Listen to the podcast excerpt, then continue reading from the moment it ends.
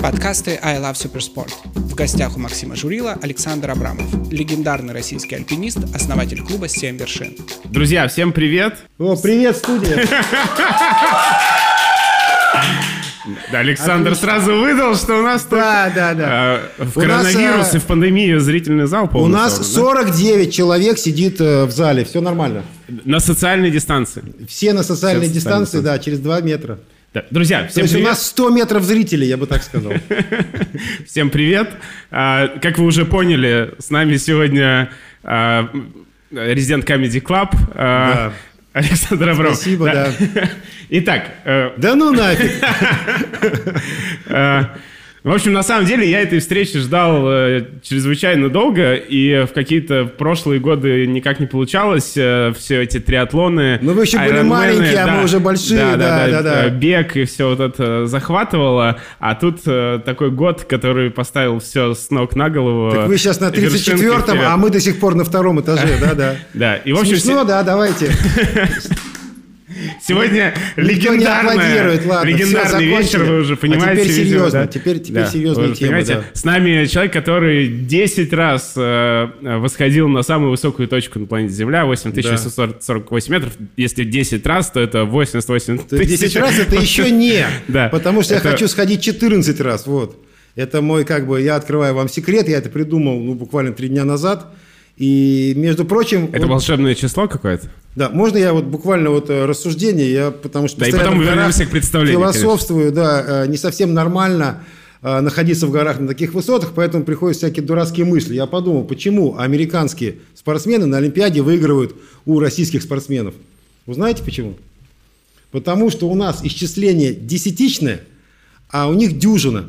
И вот я подхожу, 10 раз подтягиваюсь, я говорю, фу, молодец. А они должны потянуться 12 раз. Поэтому я теперь подтягиваюсь 12 раз. Но потом я придумал, ага, 12, ну надо же, чтобы 12 точно, значит 13, то есть пускай будет чертова дюжина. Они зря ее придумали, чертова дюжина. 13. И последнее, что я придумал, это 14 раз нужно подтягивать, потому что 14 восьмитысячников. Ну как-то вот, э, вы поняли меня, да? Да. Друзья, сегодня, в пятницу 13 О, да.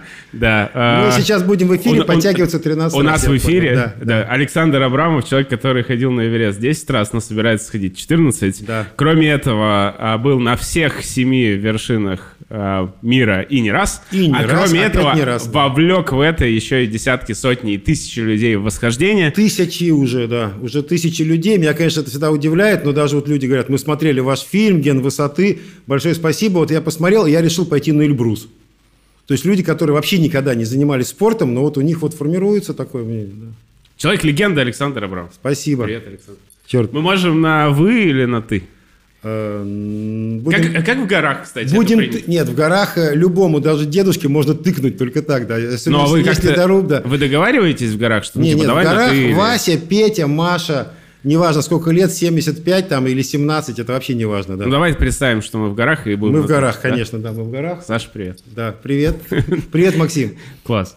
А, А, Макс. Привет, Макс. Супер. А, на самом деле у нас уже много вопросов есть. А, смотри, так как наш канал смотрят в основном люди, которые бегают, плавают, делают триатлоны, и далеко не многие из них бывали в горах, то, наверное, здорово было, если ты коротко рассказал, а, вот какая первая гора была в твоей жизни серьезная, которая сделала тебя альпинистом, ну или как это оказало влияние на себя, когда ты понял, что вот э, это вот теперь я этим занимаюсь. Ну и дальше тогда продолжим. Ты знаешь, я на Просто самом, на самом деле тебя. до сих пор я себя не считаю э, каким-то там сильным спортсменом или альпинистом.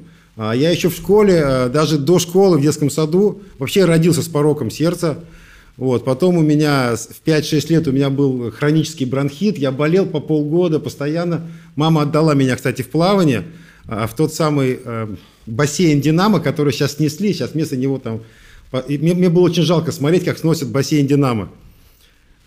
Но а, первое мое впечатление от бассейна «Динамо» было такое. Меня бабушка довела до раздевалки и отправила. Иди раздевайся. Я долго раздевался, потом я пошел в душ. А, и там а, были спортсмены-мужики, мне так казалось, прямо такие взрослые старые. А, вот. И я, конечно, когда увидел взрослых... У меня не было папы. Когда я увидел голых взрослых мужиков, это был первый шок в моей жизни. Я подумал, я не хочу быть таким. Да. Что, они были толстые? Они были голые. А, окей. в душе. Это было страшно. Вот это как бы примерно такое было, было мое первое впечатление от занятий спортом и, и от плавания. Ну, это как бы не сильно повлияло на мою жизнь, но тем не менее, вот было первое потрясение, наверное, такое детское. Честное слово, да. А, Я реш- верю. я решил, что я буду другим. Совершенно другим, я таким, как они, не буду. А дальше постепенно э, в процессе моей э, жизни и обучения в школе мама меня постоянно заставляла, ну, гоняла в разные секции, ну, как и все, мы пытаемся детей куда-нибудь получше пристроить там. А, Да, то волейбол, то в карате. Мне там вот э, переносится у меня вот такая немножко кривая. Вот это карате. Так, волейбол у меня вот здесь вот э, запястье сломано. Ну, знаете, там, как бы, блок ставишь, там запястье сломали. А, что еще хорошего было у меня в спорте? Ну, в общем, как бы вот и весь этот э, путь, который привел меня к институту, наконец я попал в секцию альпинизма. А, И могу сказать, что единственный спорт, в котором я не получил ни одного увечья, которым я занимаюсь а, 39 лет, начиная с 81 года, это альпинизм. То есть я летал на параплане, сломал копчик. А, Что я еще делал? Я очень много чем, ерунду. Ну, Там на лыжах я себе колено повредил конкретно, потом делал операцию. И только альпинизм 39 лет не принес мне ни одной травмы. Ни одного обморожения, ничего. То есть вот никаких потерь. Наоборот, он укрепляет а, мою... а, Он укрепляет мое здоровье. А если все-таки, вот мы про здоровье еще поговорим, а если все-таки да. вот про первую вершину, то есть э, по аналогии с бегом э, человек Максим, я не помнит помню. свой первый Максим, марафон. я не помню. Вы не помните? Я не помню. Ты не помнишь? Ну да, дело в том, что а, высотный альпинизм очень сильно отбивает мозги, не отбивает, это не бокс. Там они просто тихо умирают. То есть у вас вначале, вот вы поднимаетесь на гору, у вас болит голова. А, Акклиматизация вообще мучительный процесс. Люди вот первые акклиматизации в жизни улетят, болит голова. Что это такое происходит? Ну, то есть мозг страдает, мозг тебе кричит, не надо, не делай этого. И, а, и что? А, привет. Со мной можно. Да, да, да. Вот, а я, я думал, вот туда надо. Там зрители все.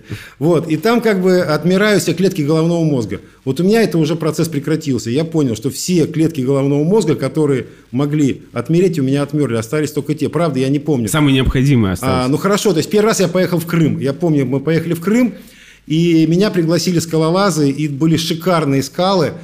Эм, Я понял, что я попал в рай, ну, я попал в альпинисты. Это было очень круто. То есть вообще попасть в альпинисты это было круто. Ну, не всех брали, честно скажу. Меня взяли, но взяли условно, потому что я был в очках. И мне сказали, вот ты в очках, тебе вообще-то альпинизмом заниматься не стоит, потому что ты все равно там типа сопляк, хлюпик. И вот именно это меня заставило... Я сразу снял очки, сказал, а так? Вот. Не, ну так ты вроде похож. Вот. И мне как бы э, пришлось доказывать всем, и я всю жизнь свою доказывал. Когда мне вот эту гадость сказали, что в очках нельзя, что я хлюпик, у меня такая промелькнула мысль, мне было 17 лет. Я стану мастером спорта по альпинизму, и я вам всем докажу. Правда. То есть вот это меня, наверное, и мотивировало на альпинизм. И я вот все 10 лет до 91 года я доказывал вот тем третьеразрядникам, которые меня опустили тогда. И я на самом деле... первым ты стал мастером Да, мастером спорта чемпионов Советского Союза. Это последним чемпионом Советского Союза. Потом Союз развалился, и такая... То есть ты э, остался Да, и уже чемпионом таких не выпускали, да. А вот. А, да, я им доказывал. Я на самом деле в своей секции, там где-то из 500 человек, это была секция Московского энергетического института, я добился самых больших результатов, ну и продолжаю добиваться. А если, ну вот, давай если про результаты, окей, допустим, не помнишь Про первую свою первую вершину, бог с ним. Я Но сказал, первый Крым, Эверест, это первый Крым. Эверест, э, ты помнишь? Э, Или это тоже Это стерлось? ужасно. Нет, конечно, я помню, да. А, понимаешь, э, первый раз я на Эверест не поднялся. Как раз я стал чемпионом страны, очень сильным альпинистом. В 27 лет я стал чемпионом СССР. Это был, в общем, нормальный возраст, хороший, сильный. В 29 лет меня пригласили в сборную, и мы поехали на Эверест. Понятно, за счет спонсоров. А, Я был просто счастлив, но я сходил до этого, может быть, 200-300 восхождений, но это все был э, или Кавказ, или Памир, Тиньшань.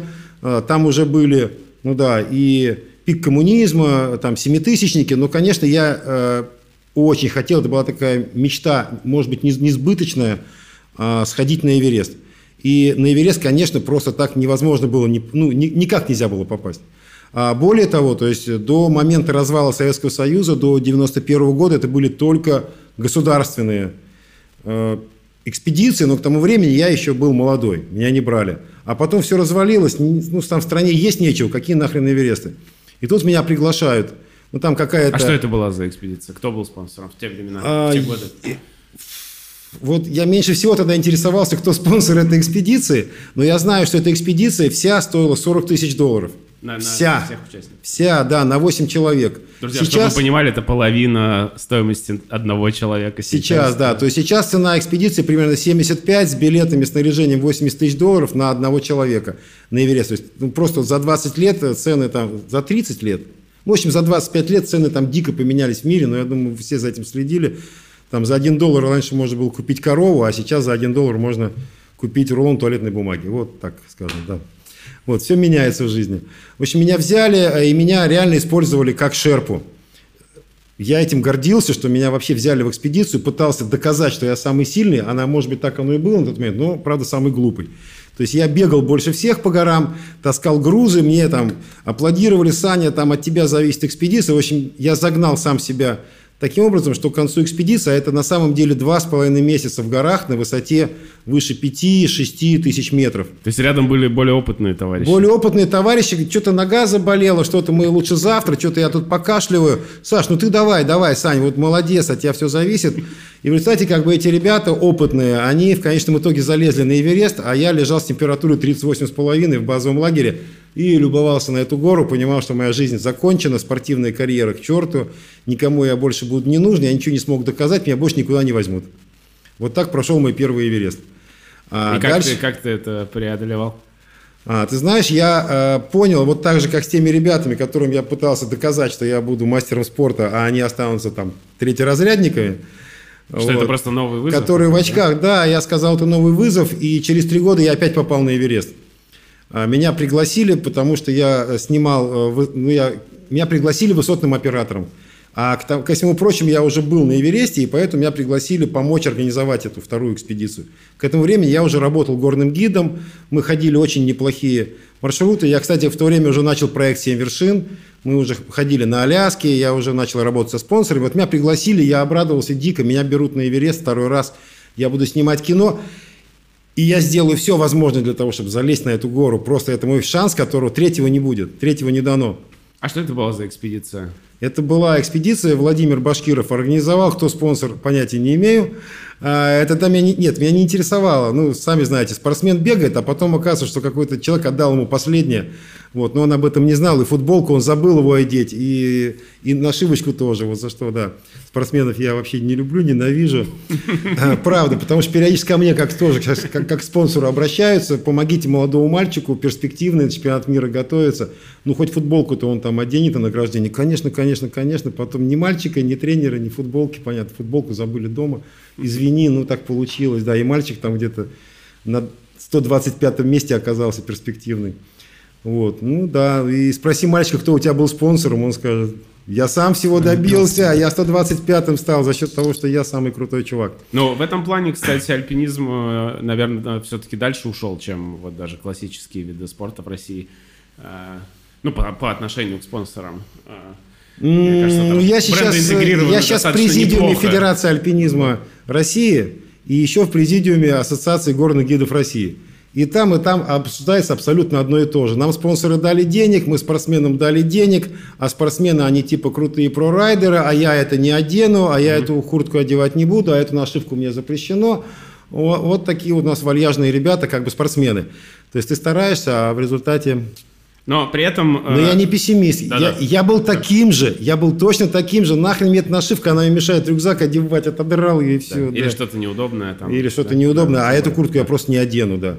Что-то мне подсунули, фигню какую-то. Да. Это, кстати, мы тут же можем заодно э, зрителям, кто только сталкивается с горами, пояснить, потому что очень часто в фильмах или в каких-то книгах встречается такое понятие, как коммерческие экспедиции и некоммерческие. Да. У меня даже спрашивали, у меня спрашивали даже. Да, да, да. Вот, а в чем разница? Можешь сказать? Да, я слова? думаю, я сейчас расскажу, может быть, мы маленький кусочек потом покажем еще, там мы привезли фильм про Эверест, если получится, да, там даже не 4 минуты, а может быть 2. Если получится, если не получится, то не обязательно. Ну, просто чтобы людям показать, что такое горы, а то мы тут сидим, трепимся, какие-то два дядьки, вот, перед микрофонами какими-то странными, вот. А что такое горы, это мы только вот на пальцах, вот так вот, да. Это круто. Горы это круто. и для крутых. Ну так что с экспедициями? Ну, про, если коротко. Какими про... экспедициями? Ну, коммерческие, некоммерческие. А, все, Просто понял. все знали. Хорошо, Чем хорошо. они отличаются? Хорошо, что- они ничем не отличаются на Вот самом и деле. я- То есть два человека идут на гору. Один типа коммерческий, другой типа некоммерческий. Один спортсмен, за которого заплатил спонсор, другой сам заработал честно эти деньги. Вот чем эти люди отличаются? Я считаю только тем, что один человек заработал эти деньги и отдыхает в свое удовольствие. Вот, поэтому он имеет право нанять вот этого спортсмена, а, который поехал за чужой счет, чтобы он ему рюкзачок поднес. Поэтому коммерческие альпинисты – это ребята, которые готовы заплатить за комфорт больше, у них есть деньги, они нанимают шерпов, они нанимают гидов, а, они просят, чтобы у них было хорошее питание, чтобы у них было хорошее проживание. А, а спортсмены – это ребята, которых взяли, ну, я был такой же, я не, вообще спортсменов не опускаю. Меня вот взяли молодого, я был счастлив, я там какую-то гнилую палатку, в какой-то гнилой палатке жил, правда, она меня посреди экспедиции треснула. А, Я какой-то там ледоруб себе купил по дороге, э, мне предлагали за 120 э, рублей, я куп- ой, долларов, да, в лавочке, я купил за 61. Я, торг- я ходил 4 дня, торговался, каждый день опуская цену, и в конечном итоге купил за 61. Вот такие как бы они, эти спортсмены, а так сильно не отличаются. Ну и понятно еще второе, чтобы быть спортсменом, ты должен постоянно тренироваться, ты тренируешься 6 месяцев в году, ты проводишь в горах, ты мечтаешь, чтобы тебя взяли на Эверест, и ровно через 25 лет твоего начала, от начала занятия альпинизмом тебя, вероятно, пригласят э, работать шерпой, загоняют э, как собаку, вот, вверх-вниз, ну или как ослика, и потом в конце сильные спортсмены взойдут, а ты как бы вот останешься. А как- А коммерческий, да, и вот а коммерческий альпинист, он требует, чтобы он поднялся на вершину. Вот смотрите, разница только одна. А, Я даже сейчас сравню это с футболом, только потом. То есть, э, когда идет спортивная команда э, в Гималаях или вообще на любую вершину, восхождение даже одного участника, флаг экспедиции на вершине считается победой всей команды. А в коммерческом альпинизме обратная ситуация. Там, если хотя бы один человек не поднялся, то есть там должен подняться каждый. Каждый заплатил, каждый должен подняться. Если вот он один не взошел, а все взошли, это еще хуже. То есть лучше бы никто не взошел. То есть этот человек не взошедший, он чувствует, что он недополучил, э, он свою мечту не осуществил. Вот. Хочу сравнить это с футболом, будет очень понятно. То есть, ну, в футбольной команде там Дзюба э, забил гол, и команда выиграла там 1-0. Да, все, команда выиграла, и все получили медали. Коммерческий альпинизм – это примерно как каждому нужно дать мячик, каждый заплатил за то, что ему поиграть, и каждый должен забить гол. Если он каждый гол не забил, то он будет очень сильно расстроен. Ну вот э, как-то так. Мне кажется, у вас э, примерно такая же ситуация, да, с забегами. То есть каждый должен получить медаль. Если Да, да, должен- у нас да, есть такой шанс. Да. То есть каждый может добежать до финиша Да. и получить. Ну, то есть медаль. раньше-то давали медали кому? Да. Первое, Первое, второе, третье третье, место, а да. Сейчас остальные что делали? Утирались, да? Ну, сейчас, мне кажется, наоборот. Или мы не будем о, о вас говорить сегодня. А, А может, я, а я бы хотел сравнить, а я да? бы хотел вот сравнить, да, наши. Да. Нет, ну, Да. у нас... Тут, наверное, нет прямой аналогии. То есть, как я понимаю, в горах э, спортивная экспедиция это когда э, нету никого, нет никого нанятого гида или там помощников. То есть, когда есть Ну, людей. там мастера спорта, Да, которые команда сами людей, которые знают. сами собрались и сами. Ну, скажем так, Есть, а- они сами гиды, чаще всего работают или гидами, или они сильнее этих гидов на порядок, да, да, да. Ну окей, А, интересно про семь вершин поговорить. Э, В первую очередь интересно узнать, как к тебе, как к э, Александру Абрамову пришла идея самому сходить на семь вершин. То есть ты откуда это узнал, ты там, не знаю, где-то это прочитал, ты с кем-то познакомился, кто уже был. Да-да-да-да-да-да-да. Вот Как, как это в твоей жизни Вот появилось, это вот моя первая как раз безуспешная экспедиция на Эверест, как ни странно, она стала исторической, потому что именно в ней, буквально там в последние несколько дней, я узнал, что некто Федор Конюхов а, начал такой проект, который называется «Семь пиков». Вроде бы пики такой, я еще поражал, там пики там типа. Мы же как раз в крестик, пики там, да. У него были семь пиков, значит. А, и как раз в 92 году, ну, за год до меня, он сходил на Эверест. Он до этого вообще, мне кажется, особо никуда не ходил, но тут что-то он взял, зашел на Эверест. Может быть, он еще где-то был на Эльбрусе. До этого он делал кругосветки, на собаках ходил. Я обалдел и так подумал, а классный же проект. И тут как раз границы открылись. Мы же все мечтали, откроются границы, мы можем что-то сделать. А мы то есть ходили. до Конюхова ни у кого в мире не было такой идеи? А, нет, на самом деле сам по себе проект появился в 81 году. И Дикбас как бы такой проект придумал, но это был миллиардер, ему было просто что-нибудь придумать, он уже все в жизни добился, только вот на 7 высочайших вершин 7 континентов еще не сходил. Вот, и он начал, там, кстати, тоже очень трагическая история, там... Он не дошел? Э, нет, он, у него было там больше 15 экспедиций, кажется, он, трат, он платил миллион долларов, чтобы залететь в Антарктиду, прилетал под массив Финсона и не подымался на вершину, там спускался. Потом, кстати, на Эверест Дикбас, э, он его и не брали в экспедиции, потому что на Эверест каждый год могла пойти одна национальная команда. Очередь стояла на 10 лет. Так вот, э, он оплатил американскую экспедицию на Эверест спортивную. Mm. То есть спортивная экспедиция национальная, там было где-то 10-15 чтобы спортсменов, и чтобы его включили в команду, а его не брали, он был не сильнейший. Он выступил спонсором всей этой экспедиции, он за все заплатил и не взошел. И там даже как-то было хуже, что спортсмены еще его как-то там послали. То есть сказали, ты таскать не можешь грузы, так что ты отвали, парень. Да, так и было. А, то есть мы за тебя типа умирать не хотим. У него, мне кажется, было три экспедиции на Эверест. То есть это вот реально человек завелся, а он никогда не был альпинистом, не знаю, был ли он сильным спортсменом. Он тогда это придумал, кстати, при восхождении на Макинли. Вот, он придумал что такую можно идею. сходить на все самые Да, что можно сходить на все самые высокие. Он сходил на высшую точку Америки первый раз и понял, что можно придумать круче. Ну, деньги были, да. Миллионы. Но тебя он- э, Конюхов э, как-то вдохновил. Да, а тут получается, да, что в России как бы Федор Конюхов первый тоже запустил, ну, Федя очень много ездил, общался, он даже с английской королевой, кстати, мне кажется, чай пил. Да, да, да, да, да, это честно, это правда, это было, да. И я пил чай с Конюховым. Это значит, что мы Да, практически... как- через. Чай с, э, А я тебе потом еще одну юмореску покажу, не видел? Про Конюхова? Нет. Ладно, потом. Понятно. Окей. И, и какой был твой путь к семи вершинам? А путь был такой. Я же на самом деле в то время я уже работал горным гидом, я работал три года. То есть в 91 году я закончил, частично закончил, при- при- притормозил свою спортивную карьеру и начал работать горным гидом. Причем, наверное, первым горным гидом в стране, потому что в тот момент была только одна фирма, которая и то возила не русских, а американцев. Называлась она «Пилигрим». Она была э, сделана из э, энтузиастов, ну, таких же, как и мы сейчас, только более такого советского еще. Ну, то есть, да, это было практически детский клуб при профсоюзах, которые там ребята взяли, в общем, начали иностранцев возить на Эльбрус. Все, меня позвали как специалиста, сказали, вот тебя порекомендовали, ты какой-то мастер, там, крутой и все. В общем, приходи к нам. И я начал э, водить американцев э, из компании REI на Эльбрус. Потом мы стали возить их на пик Ленина, пик коммунизма, пик Крыженевской. То есть к тому- времени я уже был гидом. И я организовывал достаточно много поездок.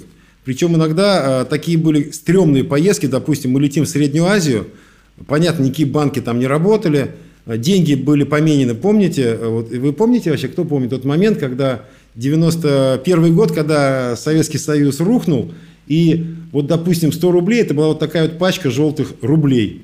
Да, а нам, допустим, там, не, э, а там уже такая была инфляция, в общем, я брал рюкзачок 45 литров, Туда мне наваливали денег вот такими пачками. Я его себе на плечо, прыг в самолет и полетел в Среднюю Азию, значит, э, там за вертолет расплачивался. Вот такие как бы были стрёмные поездки. В это же время с нами едут иностранцы, американцы. Мы им покупаем билеты на самолет, как русским. Тогда же была разница. То есть иностранцам было в сто раз дороже билет, чем русским. Помните? Наверное, уже, может быть, и нет. То есть мы им покупали У билет нас на- есть зрители, которые еще не родились тогда. не родились, да. Так вот, послушайте, если такие времена еще раз случатся, то есть покупайте билет на Ивана Ивановича Иванова, а Джону Джоновичу, а, говорите так, все, значит, ты молчишь, потому что вокруг КГБ ты должен молчать. Если я тебя спрашиваю, ты говоришь «да», повтори «да», он говорит «да», все, и мы идем. Паспорта не проверяли, билеты тогда. Можно, мы из Быкова летали просто, подходили, и там пять иностранцев, оп, Иванов, Петров, Сидоров, там, а, э, да, они говорят, да, все, и мы проходим в самолет. Билет стоил на Кавказ 1 доллар для русского и 100 долларов для иностранцев. Вот тогда еще такие времена были, сейчас есть в таких недоразвитых странах, тоже такое есть для местных, дешевле. Вот, допустим, в Папуа, Новой Гвинеи, там билет стоит где-то 20 долларов для папуаса или вообще бесплатные билеты. Ну, для русских, ну, для иностранцев там 200. Ну, в общем, вот такие как бы были стрёмные времена. И вот тогда вот мы как раз работали еще этими гидами какими-то иностранцами. Естественно, у меня английский был не суперский. Ну, я его учил в школе, в институте забывал. Ну, в общем, пришлось учить язык. И, в общем, много-много-много себя развивать. Все, и вот к 94 году я понял, что я готов организовывать какие-то экспедиции за рубежом. И первая экспедиция, которую мы сделали, а, была на Макинли. Макинли – это, а, Это была, Аляска. Это была третья э, вершина из семи у тебя, да? Ну, это практически была первая, я бы так назвал. А. Эверест, ну, Эверест. Ну, я к этому времени раз 50 сходил на Эльбрус гидом, ну, может быть, вру, ладно, 15. 15 раз ходил на Эльбрус гидом, и после этого, после этого э, вот бы- было Маккинли. Почему Маккинли? Э, я в детстве дико любил Джека Лондона. Ну, так как телевизора у меня к тому времени еще не было, вот, а мама была инженером, папы не было, то, в общем, я читал книги. И 14 томов э, Джека Лондона, я все их, э, соответственно, съел, и 7, 7 или 8 томов из них это про Аляску. То есть, естественно, вот мы наконец смогли куда-то вырваться из России, и первая идея появилась Маккинли, Аляска, это понятно. Все, денег тоже не было, поэтому пришлось деньги искать. Денег никто... Спонсоры? Спонсоров, э, со спонсорами я к тому времени еще не работал, потому что э, спонсорами... Я, я как думал, я могу организовать все, что угодно, но- но Участники? мне нужны деньги. Желающие сходить. И первое, что я сделал, да, я на телевидении пошел и в передаче «Пилигрим» у Стаса Покровского попросил 10 минут времени. Он говорит, что ты хочешь? Я говорю, ну вот я хочу поехать на Аляску. О, интересно, ну давай. В общем, я 10 минут людям рассказывал по телевизору, а там всего было 5 каналов в то время еще. Я рассказывал, что мы идем на Аляску, и я приглашаю людей. А ко мне стали звонить порядка 40 человек, представляете? Вот сейчас вот я думаю, что после эфира нам меньше комментариев напишут. 40 человек звонили и просили что-то им сообщить, какие-то письма для спонсоров. В общем, я купил факс, и я купил печатную машинку, которая э, запоминала 10 страниц. Вот такая была крутая печатная машинка, реально, то есть не обычная, а такая. И в факсе. Вот я печатал каждому это письмо, а потом засовывал факс, отправлял, принимал факсы. В общем, это было очень круто. То есть у меня дома прямо такой супер офис появился. Ну и как, Маккинли это состоялось? Э, Но правда, вот у меня была первая жена, она мне этот факс разбила в конце концов. Потому что я не занимался детьми, а я, в общем, говорит, факсами грохнул об пол, в общем, что я тут... э, ну, узнаете, да? Ис- Истории знакомые, да? Женщины смеются. да. Женщины смеются, значит, они что-то знают. Да. Вот, ну как бы вот такие, вот так примерно вот на уровне все это начиналось. Маккинли. Маккинли, да, мы, мы сняли Маккинли. Сходили. Да, но я понял, получилось. что чтобы получить деньги от спонсоров, ты должен что-то сделать. Ты не можешь прийти и сказать, у меня есть супер идея. То есть я понял, что ты должен что-то сделать, должен показать, сказать, вот смотрите, я вот это сделал, а вот это хочу сделать. Я это делаю вот так хорошо, поэтому я в те деньги, которые ребята, несколько человек нашли, я туда запихнул еще и оператора, и фотографа, и на полставки врача, и себя, и вся эта поездка для пяти человек, и для, ну, пять человек заплатили по 1850, а, 1865 долларов с билетами из Москвы на три недели в Америке, с питанием, со всеми. Вот такие-то были деньги. И, кстати, был прямой рейс из Москвы в Анкоридж, прямо на Аляску, прямо через Северный полюс. Аэрофлот летал, да. Мы летели чуть ли не последним рейсом, да, потому что потом вся эта система порушилась. Но, тем не менее, нам даже выдали сертификаты Аэрофлота о том, что вы а, пролетели над Северным полюсом. Мы все смотрели, где этот И полюс? это где, тоже где? тебя как-то вдохновило, наверное, с Северным полюсом. Да это круто, круто. Би- Билет стоил 400 долларов, лететь было 8 часов. Москва-Анкоридж, представляете? Через Северный полюс, самое близкое расстояние. Вот, потом как бы эти рейсы отменили. Сейчас там летишь какими-то кушерями, в общем, там, через какие-то... Вот, а так прямо, прямо на Аляске. там 20 и вышли, 25 из- лет а, да, но да? самолет летел Москва, Анкоридж, Сиэтл. И из самолета вышли только мы, в общем, в Анкоридже. Шесть человек с барахлом, еще там трое подлетели с другой стороны. И вот мы пошли на эту гору, сходили, отсняли фильм. Все получилось очень круто. Полетели в Москву, и в этот момент прямо в самолете, когда мы летим назад, нам говорят, так, ребята, умойтесь, причешитесь, вас там будет НТВ встречать какое-то, какое-то НТВ, потому что за несколько дней до этого Гусинский организовал телевизионную компанию НТВ, Мостбанк. И они, как бы, пришел Кирилл Кикнадзе, здрасте, я Кирилл, здрасте, я, ну, я Александр, мы такие, ну, путешественники. Он говорит, я хочу взять интервью, что вы делали на Аляске, это необычно, там русских там, ну, только вот при Джеке Лондоне несколько русских было. Все. Ну, в общем, мы рассказали, и я говорю, у нас, кстати, видеоматериалы есть. Вау, да ты что, давай сюда сразу. Видеоматериалов не было, интернета не было, никаких ютубов там не было. То есть реально вот получить в руки эту кассету эксклюзивно. А он как раз, Кирилл, начал передачу в поисках приключений. И то ли первый, то ли второй выпуск, в общем, это уже было там половина построена на наших материалах. А, Ну, там интервью команды, и, соответственно, все эти съемки. И мы, в общем, он сказал, что этот проект Мосбанк обязан оплатить. Ну, а, обязан поддержать. Это крутой проект. И Мосбанк, естественно, вот как сейчас Сбербанк развивает свои проекты, тогда Мосбанк развивал НТВ. Ну, в общем, через несколько месяцев нам дали денег, и мы совершили еще четыре экспедиции. Мы постоянно снимали, и вести, и новости, и газеты. В общем, все вот так примерно развивался этот проект «Семь вершин». какие-то другие горы были? Конечно, да. Ну, да, да. То есть ну, дальше по семи вершинам? Да, но нам было все интересно. Килиманджаро, это вообще манило. Потом мы объяснили, что Монблан это тоже входит в проект. И мы сходили на Монблан. Потом мы сказали, что Эль Капитан, вы, наверное, даже не знаете, что это такое. Эль Капитан это самая сложная вертикальная стена километровая э, в Америке ну, в Калифор... на, на границе Калифорнии и Невады, кажется, или Юты. Туда мы поехали. В общем, мы были просто счастливы. У нас была команда из моих друзей, этих же мастеров, с кем я выполнял свои разряды. Плюс мы еще возили э, там своего же оператора альпиниста, фотографа альпиниста. То есть вот так развивался проект. И я думал, блин, ну надо же как-то еще вот людей возить. У меня тогда уже возникла мысль, что можно возить людей. Но я подумал, ну Килиманджаро, 2000 долларов – вот я считаю, 2000 долларов с билетами, понятно, ну никто же не заплатит. Ну, ни один человек. Это, я, я таких людей не знаю, кто сможет заплатить такие деньги. И это было в виде какой-то идеи, мечты, как бы вывозить людей, может быть, на этом зарабатывать. Но понятно, я понимал, что это нереально. Никто, никто такие деньги громадные не заплатит. Все. Все. Все. О, полчаса, да. Так, я свое отработал. Смотри, мы сейчас про, про, про это еще поговорим. Это была разминка. Все-таки, э, э, ну вот расскажи про дальнейший твой личный путь к семи вершинам, то есть когда, когда ты сделал первый, первый круг. Ну, хорошо, так у меня на самом деле проблема-то и была с этим Эверестом чертовым. То есть я в 94-м-то не сходил, и вот все эти пять гор я сходил к 96-му году, то есть мы за три года. Потом были выборы Ельцина и Лужкова. И Мосбанк, который поддерживал Лужкова в тот момент – они как бы все деньги, наши, наши деньги альпинистов, они потратили на выборы.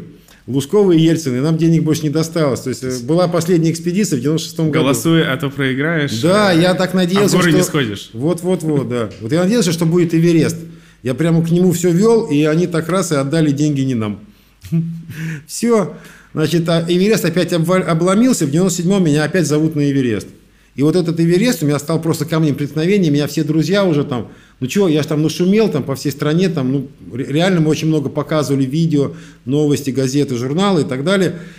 Ну что, когда у тебя Эверест? Когда у тебя Эверест? Я уже задолбался отвечать, что Эверест пока денег нету. И я все хотел, и вот меня зовут опять на Эверест, оператором я иду, э, но мне сказали, что я поеду оператором, до вершины меня, я не пойду. Ну, потому что пермит денег стоит, а я там где-то в нижней части должен был болтаться, все снимать. В общем, я в Москве купил 5 баллонов, достал на заводе э, «Звезда», 5 баллонов кислородных. Съездил на завод, там какими-то правдами, в общем, купил за не очень большие деньги, и в ручной кладе, и везде я протащил 5 баллонов кислорода. Чтобы в Непал, себе взять? В Непал, да, чтобы самому подняться, но я никому об этом не говорил.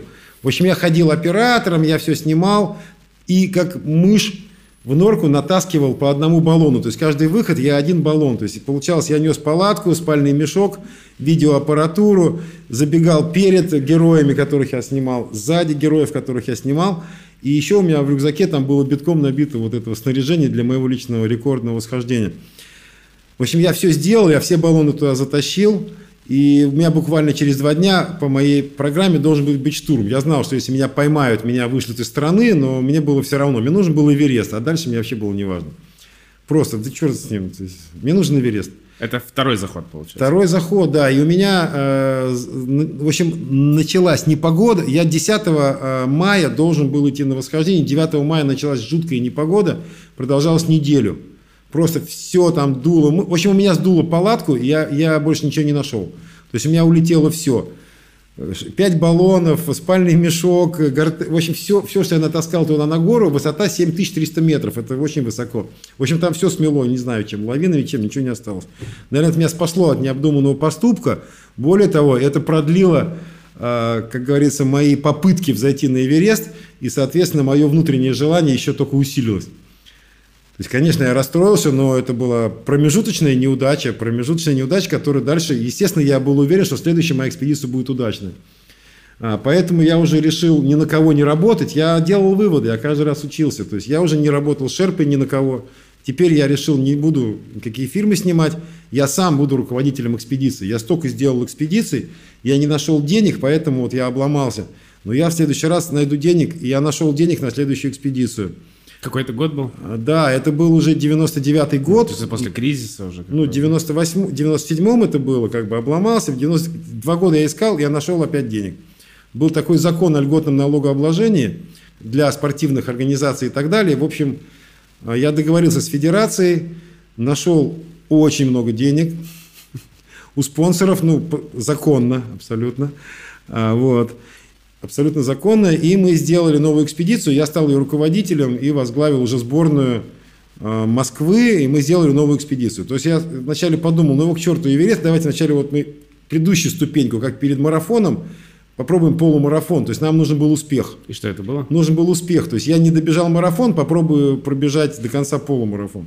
И мы пошли на Чою. Это вершина Чою, это шестая вершина по высоте, но технически одна из самых простых.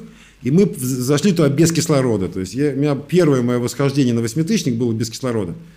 Я был счастлив, я понял, все, следующая экспедиция будет успешной. Все, мы идем на Эверест. И 2000 год, мы идем на Эверест, собираем экспедицию. Я уже все, кислород, шерпы, команда подготовленная. Мы не залезаем на вершину. Мы не Что залез- случилось? Ну как, ну, как всегда, это же опыт. То есть я приобрел новый опыт. Оказывается, шерпы, которых ты нанял, они не хотят работать. Я был удивлен, ты заплатил людям деньги, они не работают. Я думаю, сейчас уже никого это не удивляет, да? То есть, ты, если чем больше денег ты платишь, тем меньше люди хотят работать, да? То есть, нужно платить в конце, ну или, в общем, грубо говоря, держать их все время вот на этом. Ну, в общем, чтобы люди работали. Нет, конечно, надо я их вдохновлял. То есть это был третий раз? Я их да? вдохновлял. Я, их- я, я, я им объяснял, какая у нас цель. Это первый раз я просто связал с шерпами. Я, я, я их мотивировал, я их упрашивал, я с ними дружил, я им угрожал, я одному пытался заехать по шее. Ну, вот реально просто. После того, как я как, ну, полез на них уже с кулаками, они собрались просто и сказали, Алекс, ты плохой человек, и ушли в базовый лагерь. Вообще просто. Они вообще перестали работать. Все, то есть вот такой был облом, а наши спортсмены, естественно, тоже работали, но вот всех этих сил спортивной экспедиции опять почему-то не хватало. Не знаю, может потому что я друзей набрал, а не альпинистов сильных, я не знаю, в общем, как-то так было.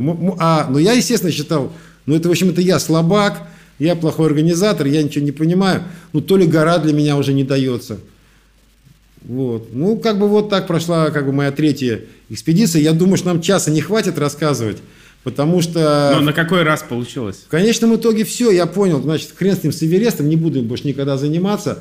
Ну, просто надоело, правда, надоело. Ну, не идет гора, ну, мало ли, я за это время же много других сходил. Это не просто я в Эверест уперся, как говорится, и все. Нет, я ходил другие восхождения, и все у меня было хорошо. И с клиентами много работал, но это никак.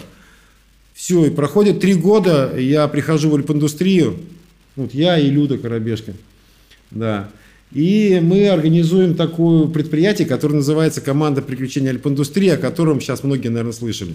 Ну, то есть, как бы мы его придумали, мы его сделали, и оно начало развиваться именно на, те, на том опыте семи вершин. То есть, первые все поездки были именно из тех поездок, ну, то есть, потому что я знал, у меня были связи, я мог организовать, и мы начали делать такие экспедиции. И тут приходит один из альпинистов, там мой друг, и говорит, слушай, организуй Эверест ну, уже коммерческий. То есть мы как бы сделали туристическую компанию, ну, которая делает коммерческие экспедиции. Мы съездили и на Эльбрус, и на Арарат, и даже на Конкагуа. Он говорит, сделай Эверест. А мне так что-то не хочется. Я думаю, блин, ну это же я опять обломаюсь. Ну что это такое? Ну, в общем, он меня уговорил. А, Эверест. Слушай, я сказал, Саня, а вот я говорю, меньше 10 тысяч он стоить не будет, я тебе сразу говорю. Он говорит, ну нормально, я найду. У меня нет, но я найду. Я говорю, а кто еще? Ну никто же не найдет денег. 10 тысяч долларов за Эверест, представляете? В общем, я собрал 12 человек. Я собрал 12 человек, мы поехали на Эверест. Я понял, что теперь я залезу, потому что у меня уже никаких вариантов нет. Значит, собрал шерпов. Объяснил им, как надо Да, работать. 12 человек, которые заплатили деньги, а это были совсем не те спортсмены, которых можно было заставить таскать. Они сказали, Абрам, в чем мы заплатили, шерпы заплатили, тебе заплатили. Нет, они, конечно, были все КМС и мастера спорта, но в конечном итоге, в конечном итоге я не залез. А, Все, а- я думаю, А да. участники экспедиции? Никто не залез? Три человека залезло. Три человека. Кли- Три клиента? В общем, шерпы опять не работали, я опять тас- я за шерпов таскал грузы, и в общем получилось так, что я просто опять отработал шерпой, только теперь уже не на дядей, которые меня привезли, а на дядей, которые мне заплатили. Это уже прогресс. Но опыт это столько, да. Я уже эту гору обходил вдоль и поперек. И, кстати, я уже поднялся до высоты 8700 метров, то есть дошел до второй ступени. Это было достаточно. Я, я уже увидел вершину, наконец. Я, наконец, понял, что все равно это реально. И, наконец, не буду уже рассказывать, как и почему. Но, в общем, в следующем году на пятый раз я поднялся на Эверест. Э, В пятый раз, с пятой попытки я поднялся на Эверест. Я уже использовал все, я уже не верил ни шерпам, ни участникам, никому. Я верил только себе. Я себе взял лишний баллон кислорода, в отличие от всех остальных. Вот. И в конечном итоге я поднялся на Эверест. Это Всё. была тоже экспедиция с это э, было клиентами, очень- да? Да, это было с клиентами. Ни один из клиентов не поднялся. Ну, мне стыдно это рассказывать, я поэтому не хотел. Ну, что вы меня вынуждаете? В общем, ни один из клиентов не поднялся, но я поднялся. Я уже просто понял, что я больше не выдержу. А, Более того, я организую экспедицию коммерческую на Эверест. Я, у меня, говорю, у меня пять экспедиций. Ну, У вас есть опыт? Конечно, у меня пять экспедиций на Эверест. А сколько раз вы были на вершине? Я такой, ну, вообще-то ни разу. А, Но вы не волнуйтесь, мы залезем. Вот, я- вот и, конечно, кто мне поверит, мне просто вот так нужно было уже залезть на этот Эверест, чтобы это продолжалось. И я в конечном итоге поднимаюсь на вершину, звоню маме, говорю, мам, я на вершине. Там я стою на коленях, размазываю слезы, ну реально, потому что я шел 11 лет к этому. Я наконец вылез, я звоню, мам, я на вершине. Она говорит, поздравляю, говорит, ну что, надеюсь, это, это у тебя последнее твое как бы, восхождение, то есть ты завязываешь.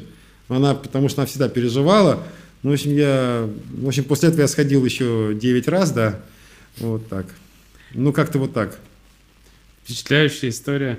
Слушай, а вот из, интересно, э, эти люди, допустим, вот первые 12 человек, с которыми ты ходил, потом вторая группа, и вообще вот эти люди, которые ходят на Эверест, э, что это за люди? Ну, без имен, в смысле, чем, Да, они, ну, я чем, понимаю, они, чем они портрет. похожи, да. Ты знаешь, на самом деле очень сильно меняется портрет вот за эти последние, как назвать их, 20, там, 17 лет. Ну, интересно, с чего начиналось. То есть первые ребята, которые поехали в экспедицию, это были стопроцентные спортсмены, и из них где-то 9 мастеров спорта, там 2 КМС, один перворазрядник. То есть это И люди, они- не, в смысле, те, которые вот покупали это люди которые в 91 году закончили заниматься альпинизмом, потому что началась Ветераны перестройка, альпинизма, да, ну ветераны там 35-45 лет, да, мне, мне тогда самому было 35 лет, кажется, но а, тем не менее люди, у которых в перестройку закончили заниматься, у них остались эти впечатления, связи и все, и потом 10 лет они просто развивали свой бизнес. Каждый из них строил свой бизнес и заработал эти деньги, что он смог взять десятку. Сейчас просто Эверест стоит 75, раньше я не думал, что 10 заплатят. В общем, эти люди смогли эти деньги заработать для того, чтобы свою мечту осуществить, почему их и было. Там. Вот, почему я, у меня было 3 шерпы на 12 участников. Сейчас у меня на 12 участников 24 шерпы. Ну, То есть сейчас на каждого участника я беру 2 шерпы, а тогда на целую команду было всего 3. Ну, сейчас как бы растут и цены, и опыт, и я понимаю, что такое безопасность. То есть тогда я на ребят надеялся, они-то трое, которые сходили, сходили просто каждый в одиночку. То есть они в одиночку взошли и спустились. Вот так получилось, ну, по всей экспедиции, что кто-то не залез, кто-то заболел, кто-то пошел раньше, позже. Но, я практически делал спортивную экспедицию, практически на тех же условиях. Но зато от спорта я взял еще интересные моменты, которые нет у американцев. Это единая форма, то есть у нас там красные куртки, у нас там футболки, флаги обязательно. В общем, Как- как вся, команда вся, вся атрибутика командная, и у меня и участники, и шерпы абсолютно одинаково одеты, и я всем говорю, мы одна команда, то есть и шерпы, и участники это одна команда. У нас одна цель, одна задача. Все живут примерно одинаково, все, ну вот, э, это а ты как говоришь, бы поменялся портрет э, за 20 Да, лет, а портрет дальше поменялся так, что, естественно, постепенно, как бы те ребята, которые были спортсменами, но они уже, кто-то осуществил мечту, кто-то постарел, кто-то перестал ходить, кто-то, я извиняюсь, уже и помер, да. А, Вот. А сейчас как бы приходит совершенно новое поколение, там от 35 я называю до 60 лет примерно, ну в 35 это вот начинающий, в 60 более-менее заканчивающий. Хотя у нас есть и долгожители, там в 70 лет один человек поднялся на Эверест. Вот, но как бы портрет такой 35-60, 35, 55, 60, вот так вот. Лет, э, люди, которые никогда в жизни не занимались альпинизмом, которые уже как-то в жизни реализовались, э, заняли какую-то позицию э, социальную, заработали денег и уже готовы какие-то свободные, так скажем, деньги потратить на свою мечту. Но я думаю, у вас может быть так же. То есть вряд ли там 17-летние, хотя они могут побегать, но это, наверное, какая-нибудь там спортивная школа их да, пришлет, да, да? Но здесь хорошее сравнение с Ironman. То есть Во, а вот, тоже да, вот больше. Да. То есть до этого надо еще дорасти. И когда человек уже в жизни многое повидал, и он хочет, вот я хочу на Эверест. Как раз только я сегодня думал об этом, рассуждал. А, в принципе, 99,9% нормальных людей скажут, что он ненормальный. Когда человек говорит, я хочу на Эверест, примерно то же самое, а я хочу на Луну слетать. Когда говорит дядя в 55 лет, я хочу на Луну слетать. И, и ему семья говорит, ну, типа, ну ладно, ладно, успокойся, Вася, иди поспи. А если он начинает настаивать, ну, они уже задумываются, там, что с ним дальше делать, с человеком. И когда ко, мне, когда ко мне приходят люди, говорят, я хочу подняться на Эверест, я их прекрасно понимаю. Значит, я понимаю, значит, я сам ненормальный, и, в общем-то, для большинства нормальных людей вот посмотрят на меня и скажут, ну, а тебе, наверное, миллион раз задавали вопрос, типа, зачем тебе это все, зачем ты туда ходишь? Ну, вот эти все вопросы. Я, кстати, даже... у тебя есть какой-то дежурный ответ на это? Ты знаешь, я долго не мог ответить, а потом я уж придумал. Знаете, я хожу в горы именно по той причине, что вот именно этот вопрос э, там не задают. То есть это единственное место в мире, где такой вопрос не задают. Где не задают. Да, где не задают вопрос, зачем вы ходите в горы. Да? Слушай, а э, назови самых необычных людей, которые с тобой выходили в горы. Ну, можно без имен, просто первый, кто у тебя всплывает в голове? Не, ну первый, наверное, Николай Дмитриевич Черный, это еще участник экспедиции Эверест-82, он тогда не поднялся, он рассказывал, что... Чем, как, он, чем он? Когда он стал завязывать шнурки, и уже перед выходом, тогда залезло 9 или 11 участников в 82 году, вот, они завязывали шнурки, и пришел приказ из Москвы прекратить экспедицию, потому что э, уже успеха и трупы не нужны, нужно, чтобы ничего не случилось. И тогда вот эту первую экспедицию на Эверест остановили. Потом у него было еще три экспедиции на Эверест, практически все мы прошли вместе с ним. Я его потом приглашал. И ни он не мог подняться, ни я. И в конечном итоге он поднялся на Эверест первый раз в 66 лет, будучи гидом с командой. И второй раз он поднялся в 70 лет, тоже будучи гидом и с командой. Вот э, сейчас ему 85 лет, как раз он в пятом или шестом году поднялся, сейчас ему 85 лет, он работает на Эльбрусе гидом, и если вы с ним вот так за руку поздороваетесь, то вы подумаете, что вы в клещи попали просто. То есть очень крепкий дядька, вот 85 лет, и я смотрю, что есть альпинисты, они активные. Альпинизм продляет жизнь, он не укорачивает. А, и вообще, не знаю, спорт укорачивает ли жизнь, я думаю, что, конечно, нет. То есть, ну, если человек э, сам не дурак и где-то не навернется, то вообще спортсмены живут дольше, чем нормальные люди. Вот нормальные люди. Там уже... Я говорю, нормальный человек выглядит на самом деле всегда здоровым, здоровым, здоровеньким, но вот он пробежит 50 метров там, до автобуса, за автобусом, и раз там сердечный приступ. Все, вот он на остановке уже лежит. Вот. А, а такой спортсмен, он там, не знаю, 500 километров пробежит, да, конечно, он устал, да, да, но, но приступа сердечного у него не будет точно. Слушай, ну все-таки, если говорить про опасность, ну, очевидно, в горах э, она выше, чем чем на равнине, чем в триатлоне, чем... Абсолютно. В, в Я считаю, что как раз наоборот. Но у тебя были моменты вот э, страха там того, что все э, может Нет. закончиться? Нет, не было никогда.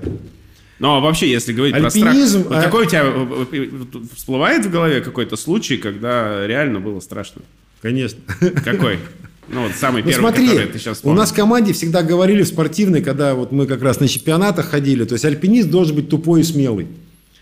Вот тупой и смелый, и все. И вот все один за другим лезут, и в конечном итоге залезают. Как только ты задумался, сразу все, сразу сливайся. То есть ты даже не должен, то есть тупой и смелый это примерно одно и то же. Ну, вы знаете, да, то есть даже сейчас какие-то поговорки есть. Тупой и смелый это практически одно и то же. То есть смелый это тупой. Значит, ну, обратно, я же как математик, то есть тупой и смелый, смелый тупой. Соответственно, тупой равняется смелый. Ну, в общем, а, всегда нужно думать.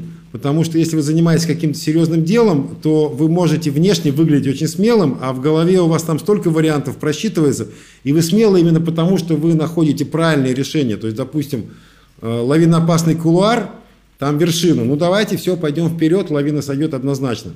То есть Здесь гребень, хорошо, по гребню уже безопаснее, но там, допустим, какое-то камнеопасное место или труднопроходимое.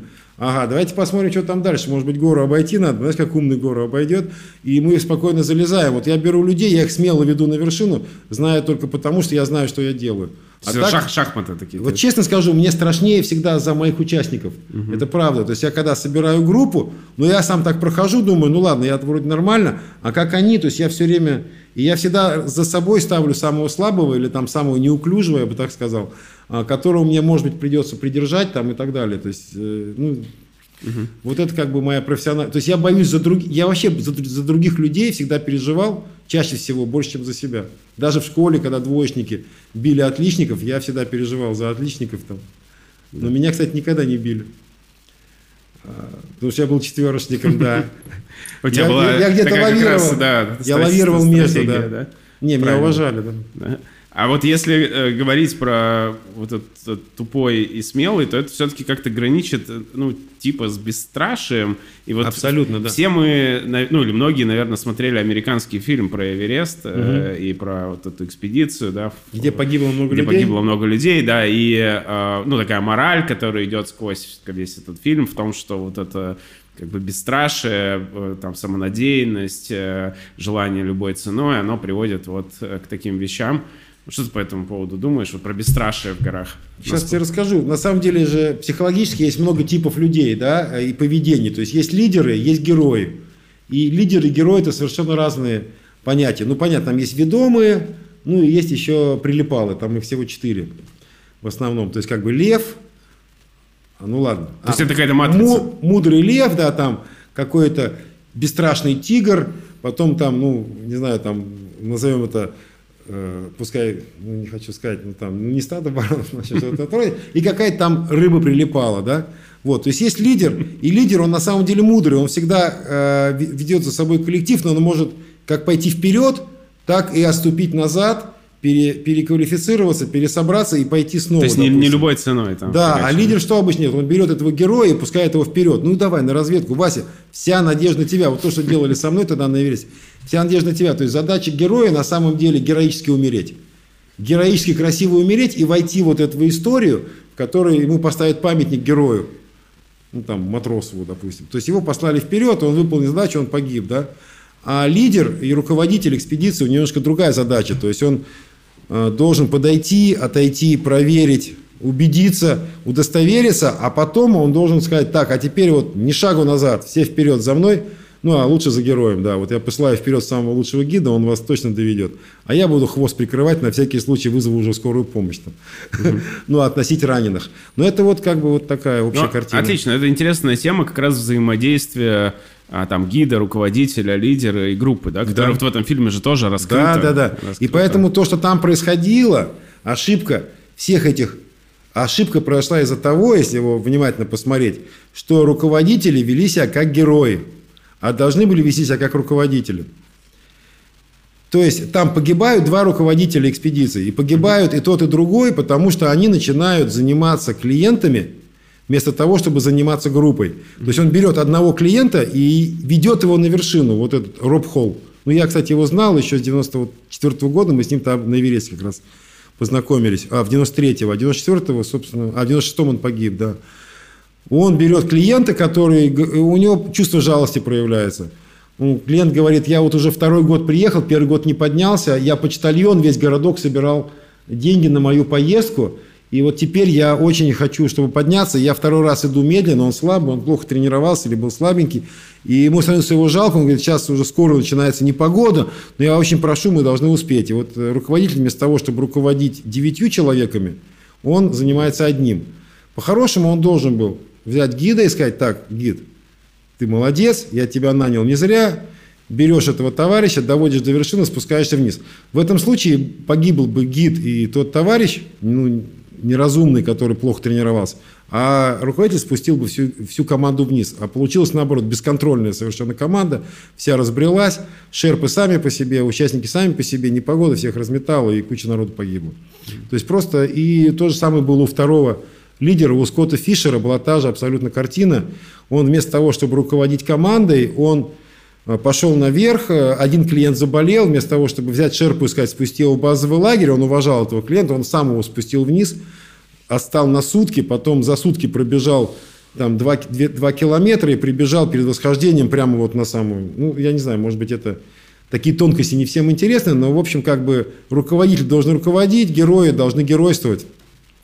Но у тебя такая уникальная роль, потому что насколько я понимаю, через семь вершин, ну и через твои руки, Да, да. через твое руководство Да, да, да, да. прошло большое количество очень крутых э, ребят, Да. которые заплатили кучу денег, которые добились многого, которых там за ними Да, стоят и даже большие- зани- занимают какие-то да, большие положения. да, в бизнесы, нашей- да, или чиновники там, или политики, которые там, каждый с гонором, каждый там со своим мнением, со своим эго, а, он, э, скорее всего, на третий день э, нахождения в горах уже лучше тебя знает, э, Всё. как он думает, да, Да, что, да, что да. нужно делать. Вот мне интересно, а как ты вот сбиваешь спесь с, э, с таких людей? Максим, ты знаешь, а, проще всего управлять людьми, которые занимают высокое положение. Они не самореализуются на тебе, потому что они так самореализованы. Где-то уже, да? Да, то есть они заняли это высокое положение не потому, что их туда поставила мама или папа, а потому что они правильными шагами прошли туда. И причем они умеют как руководить, так и подчиняться. Если ты им говоришь, что нужно руководить, они будут руководить. Если говоришь, ребят, вот сейчас нужно просто подчиняться, они будут просто подчиняться. Об этом нужно просто договариваться. Ну, это нормальные люди, они говорят, это не роботы. То есть, а, более того, а, если у человека возникает какая-то мысль, он говорит, Саш, я вот считаю, что лучше бы не так, как ты хочешь, а вот, допустим, как я думаю, я несколько вопросов скажу. э, Я говорю, хорошо, я уважаю это мнение, давай сейчас поговорим, обсудим. Какой у тебя, э, сколько восхождений ты совершил? Он говорит, я уже три восхождения совершил. Я говорю, у меня 500. Сколько лет ты занимаешься? Два. Я говорю, я с- 39. Ну, в принципе, вот ты сам как считаешь, э, кто, у кого больше опыта и кто более правильное решение примет ну, на основании опыта? Он говорит, ну, наверное, все-таки ты. «А, Хорошо. Дальше. Давай подумаем, э, за что ты заплатил деньги? Вот ты заплатил кучу денег, ты говоришь, я заплатил кучу денег, я хочу, чтобы было, как я хочу. Я говорю, а зачем ты так их заплатил? То есть ты мог вообще их не платить, ты мог делать, как ты хочешь. То есть ты меня нанял, и нанял именно для того, чтобы ты нанял не меня, ты нанял мой опыт. Да. И Интерес- ты э, э, заплатил этот кучу рациональный- денег. Этот рациональный разговор в целом понятен. Да, То есть, да, скорее да. всего, если человек в сознании, он как бы адекватен и может мыслить, то, ну, очевидно. А э, бывало ли такое в горах, что люди просто, ну, в каком-то невменяемом состоянии? То есть он не понимает эти рациональные Нет, ты аргументы. знаешь, может, не меняем состояние, и самое крайнее, я говорю, хорошо, э, так как у меня есть с тобой договор, что я должен с тобой работать, ты отказываешься от моих услуг, он, допустим, говорит, да, я говорю, хорошо, просто напиши бумагу. Я отказываюсь от услуг Абрамова, и все дальнейшие, э, как, все, что дальнейшее произойдет, как бы я несу ответственность самостоятельно, и, со- Наверное, и, такое соответственно, да, да, да, за свой счет никто не подписал. Ну, то есть просто объясняешь, хорошо, я больше с тобой не работаю. То есть ты хотел, чтобы ты было как я. Все, давай мы тогда просто вот разойдемся. И там я подам в суд. Такое я слышал несколько раз. Я говорю, вообще прекрасно. Я совершенно не возражаю. Ваше право. Давайте вернемся в Москву, подойти в суд. Вот. А пока вы будете делать так, э, то, что нужно. Потому что я профессиональный гид, у нас есть с вами договор, я действую четко по договору. Вот наша программа, вот ваши деньги, вот я получил зарплату, и я за эту зарплату, как говорится, довезу вас туда, э, куда вы заплатили. Не, ну такое бывает очень редко. Я, честно говоря, снимаю эти вопросы намного раньше. Когда я вижу группы, я уже сразу вижу, с кем будут проблемы, с кем хорошие отношения, кто будет слушаться, с кем просто стоит заранее поговорить или подружиться. Вы знаете, есть э, понятие формальный и неформальный лидер. Понятно, что в начале поездки я формальный лидер. А, и в каждой группе, в обязательном порядке, в любой психологической группе будет неформальный лидер. Вот чувак, который я лучше знаю, да я уже, я, я сам гидом работаю, да, или там, или все друзья это его друзья, а он как бы их пригласил, собрал. Понятно, он неформальный лидер. А я всегда дружу с неформальным лидером. В первую очередь нужно с ним подружиться, а второе, нужно ему разрешить командовать этой группой. Ну, как в армии. Это у тебя когда- как раз такая позиция этого льва, да? про я ему говоришь? разрешаю руководить этой командой. Мудрого льва. Я говорю, хорошо, вот ты знаешь лучше, давай так, вот, допустим, вот про это ты можешь сам, допустим, вот у ребят, снаряжение. И все. И я ему вроде как разрешил, а на самом деле я ему разрешил. То есть, и он выполняет то, что я ему сказал. Проверь у них снаряжение, и все, окей, я тебе доверяю, да. Вот. А потом мне скажешь, у кого чего нет. И все, и он уже работает на меня. То есть очень просто такое вот айкидо такое психологическое. Это интересный рецепт. У меня как раз был такой блок вопросов, и спрашивают участники Ага. а, про, вот, про взаимодействие команды. Интересно, вот э, твой опыт. То есть, наверное, в спортивной экспедиции, да? вы- Спортивную экспедицию вы скажу команда, то так. есть, там- Все постро... А вы знаете, какую первую фразу должен сказать инструктор по альпинизму, когда его приводят э, в э, группе новичков, с которыми он будет работать там 20 дней? в горах? Какую? Ну, не знаю, может, есть какие-то мнения у коллектива, а то вы так тихо сидите, уже заснули. Кино, да. А, кино, это такие первые слова? Кино будет? Нет, он должен сказать, равняйсь с мирным. Это такой э, Ну, вот ритуал. в спортивном. В спортивном. Не в армии, в альпинизме. Нет, я прихожу, стоит толпа, я говорю, так, ребята, вы эти, эти, да, все, я ваш инструктор, так, ребята, построились, равняйсь смирно. Все. Я э, занял свою нишу, то есть все, кто построились, подравнялись и стали смирно, они будут дальше 20, л- 20 дней со мной Всё э, уже понятно. понимать, что я Всё главный. понятно. Тот, кто скажет, я не хочу равняться, я скажу, хорошо, э, вот, э, пока отойди, не хочешь равняться, не надо, отойди в сторону, равняйся смирно, все эти построить. Есть такое понятие «разделяй и властвуй». То есть нужно отделить того, кто с тобой не согласен, а те, кто согласен, потом сказать, все, ребят, сейчас у вас это, идите курить, или там, давайте сейчас берите снаряжение, начинайте вот это делать, и подойду, скажу, Вась, ну, какие проблемы? Ты, чё? То есть, я начальник, ты нет. Ну, и дальше я обсужу, как бы, и дальше, вероятнее всего, решим. Если он скажет, а я отходить не хочу, может такое быть? Не, я не отойду, я буду стоять. Хорошо, я тогда пройду вперед и встану просто между ним и командой. То есть я не буду его за халки, я просто опять его отделю. Дальше я решу с ним вопрос. Если он ну, не вменяем настолько, я скажу, так, все, парень, пока. Ну, или я с ним договорюсь. Или, а, а что ты? Да я же опытный там. Я был мастер спорта, меня опять раздели до новичков. Там такое было, кстати, в альпинизме. Ну, там, допустим, какой-то несчастный случай, кто-то погиб, что-то такое. Очень часто там человек первым разрядом, его могли на третий разряд опустить. Я хотел узнать, а ты где был? Там, а, я тебя уважаю, давай, все, иди снаряжение у них проверяй тогда. Давай вместе будем эти коллективом, я тебе разрешаю мне помогать. А вот когда перед тобой стоят чуваки, которые там по 50 тысяч долларов заплатили, А мне все равно. с ними тоже равняйся? А я Или там вообще, другая да, да, там еще круче. То есть я могу реально всех построить, я говорю, так, все, стоим, так, давайте разбираться. Я говорю, так, все бизнесмены, все, все понимают, что есть иерархия, да, нам нужен руководитель команды, давайте выберем руководителя экспедиции. Ой, нет, подожди, ну это же ты же руководитель экспедиции. Не-не, давайте, давайте узаконим, да, вот сейчас официально так. Кто за то, чтобы я был руководителем экспедиции, командовал, а вы все делали то, что я должен? Ну все, говорю, а теперь давай, теперь равняйся смирно. Контракт есть, А теперь равняйся погнали, смирно, да. да. а теперь все построились, и давайте все за мной. Все, и перестаньте выступать там, не слушаться меня, выньте свои наушники из ушей, я, а, потому что до вас не доорешься. Все, дальше все слушаются, нормально.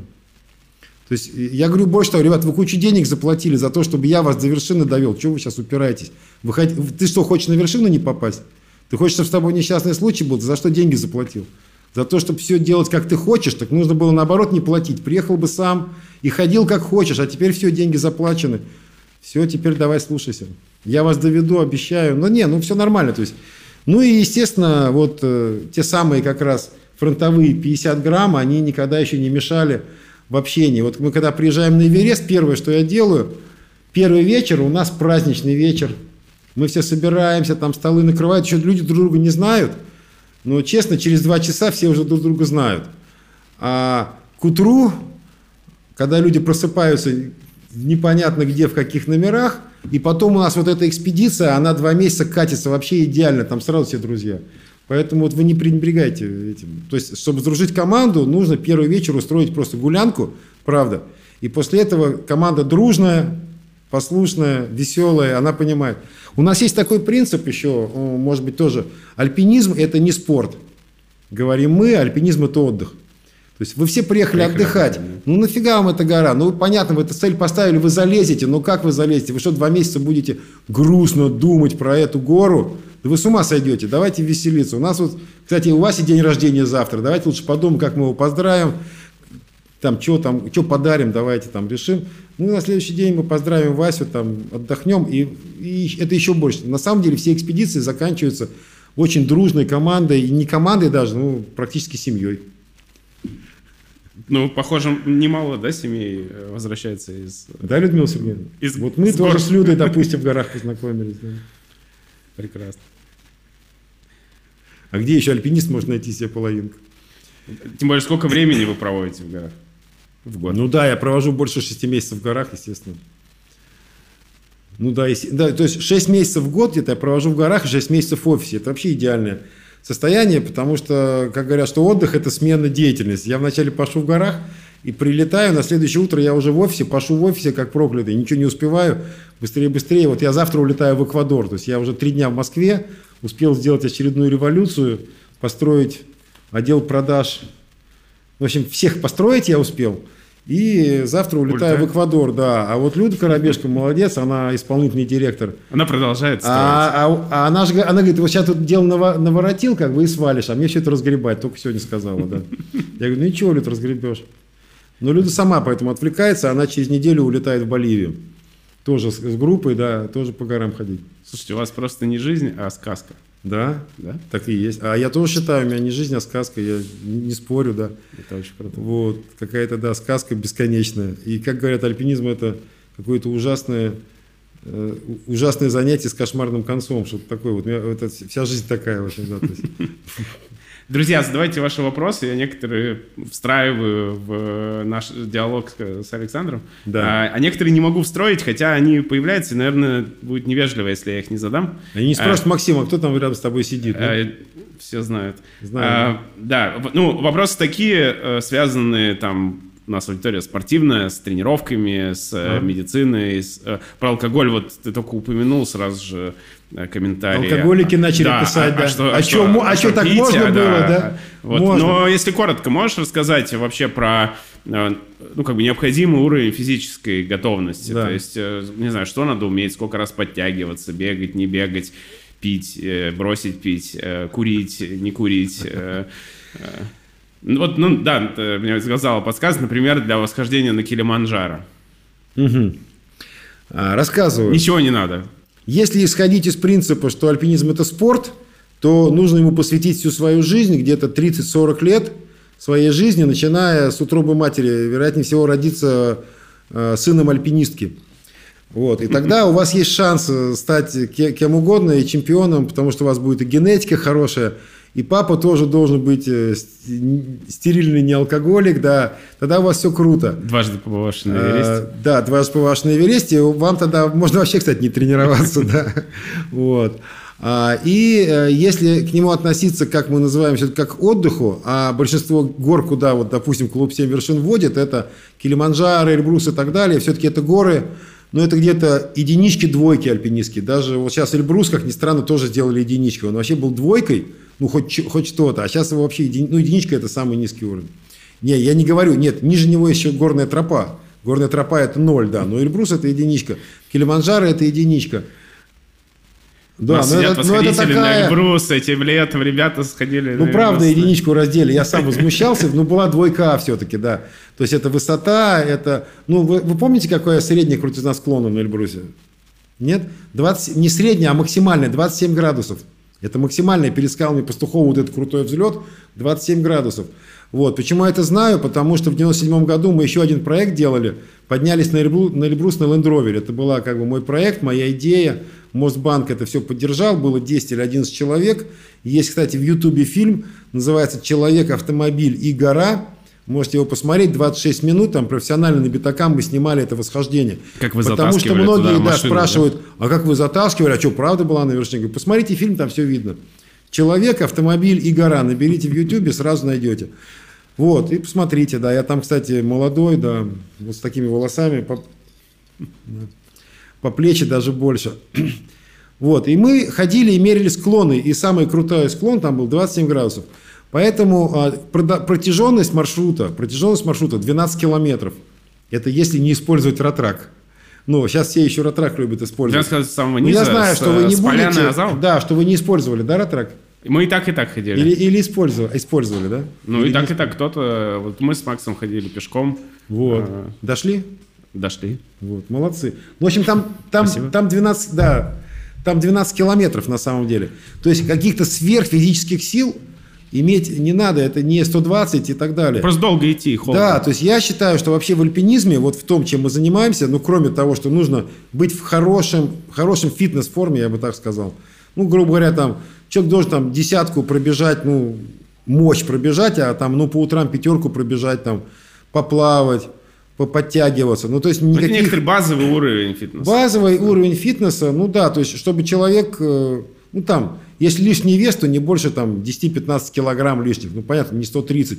Просто тяжело, очень жалко, кстати, людей, которые вот, они очень хотят залезть на гору. У них в глазах просто вот мечта, но у него там два рюкзака еще на нем висит, э, лишних. И, ну, понимаете, о чем я говорю. И он просто, ну, тяжело, задыхается. Вот этого не должно быть, конечно. То есть человек должен быть в нормальной физической форме. Плюс он должен быть здоров. Здоров, то есть не должно быть насморка. На высоте развивается очень быстро а, горная болезнь, она реально может за ночь развиться.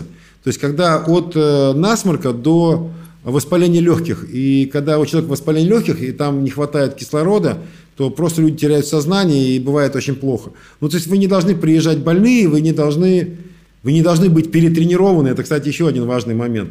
То есть перетренировка даже страшнее, чем тренировка. Обычно восхождение занимает неделю, а за неделю человек не успевает высадить свои ресурсы даже.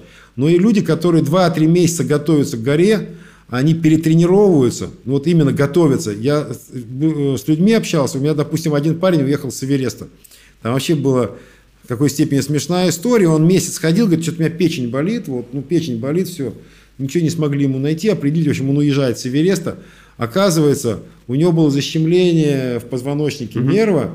А почему, выясняется? Потому что перед Эверестом он с 30-килограммовым рюкзаком Ты по лестнице лазил на пятиэтажный дом вверх и вниз, имитируя, как он будет лезть вторую ступень. Вот до второй ступени он так и не добрался в той экспедиции. А этого не нужно было делать, потому что в рюкзачке у тебя обычно 5 килограмм, и вторую ступень ты проскакиваешь, даже не заметив. Он три месяца готовился, в результате вот просто надорвал здоровье. Но общий принцип понятен, то есть базовый уровень фитнеса, базовый без уровень фитнеса, да. И, да, и самое главное во всем этом – это психологическое состояние человека. То есть нормальное, спокойное психологическое состояние. Люди начинают волноваться, а вдруг я не залезу на гору, а это же ну, трагедия. То есть, и вот люди, которые волнуются и нервничают, чаще всего не залезают. Почему я еще говорю про алкоголь? Извините, это не... То есть, вот у меня было несколько алкоголиков профессиональных на Эвересте. Залезали просто так. Вот просто, то есть люди не волновались. Он вечер, вечером пивка выпил, там, еще что-то расслабился. Они вообще не парились на тему восхождения, они поднимались самыми первыми очень спокойно. Причем было двое ребят, они потом на гору сходили первые, спустились, убежали на спуске вперед всех. Когда мы пришли в базовый лагерь, они уже были в хламину. Сидели за столом, и на следующее утро а, там повара шерпы, они их уже ночью укрыли пуховочками, потому что они уже не могли со стула уйти. Ну, люди залезли первыми, но это не феномен. Я считаю, что человек должен быть спокойный. То есть, это когда он старт... Вы знаете понятие «перегорел»? Угу. Это стопудовый. Перегорел человек перед стартом, да? Вот люди, которые перегорают, а перегорать ты будешь целый месяц перед восхождением. Ты просто сгоришь, чертовой матери. Это не то, что за 15 минут или там сутки до старта, да? А кроме алкоголя Спать, есть какие-то еще средства просто альтернативные? Нет. Нет. А, ну секс. Секс. А с кем? Секс с э, человеком. Ну, какие еще варианты, да? Начиная с высоты 5500 э, метров, э, пол не важен? Людмила Сергеевна, может быть, вы что-нибудь расскажете нам об этом? То есть надо, надо идти...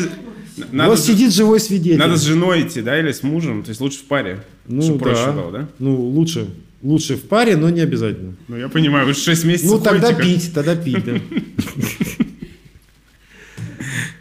Но вообще я говорю, что те, кто приезжают в горы, ни в коем случае не нужно менять образ жизни. Некоторые люди приезжают в горы для того, чтобы бросить курить, там, бросить пить, ну там, не знаю, бросить заниматься сексом, допустим.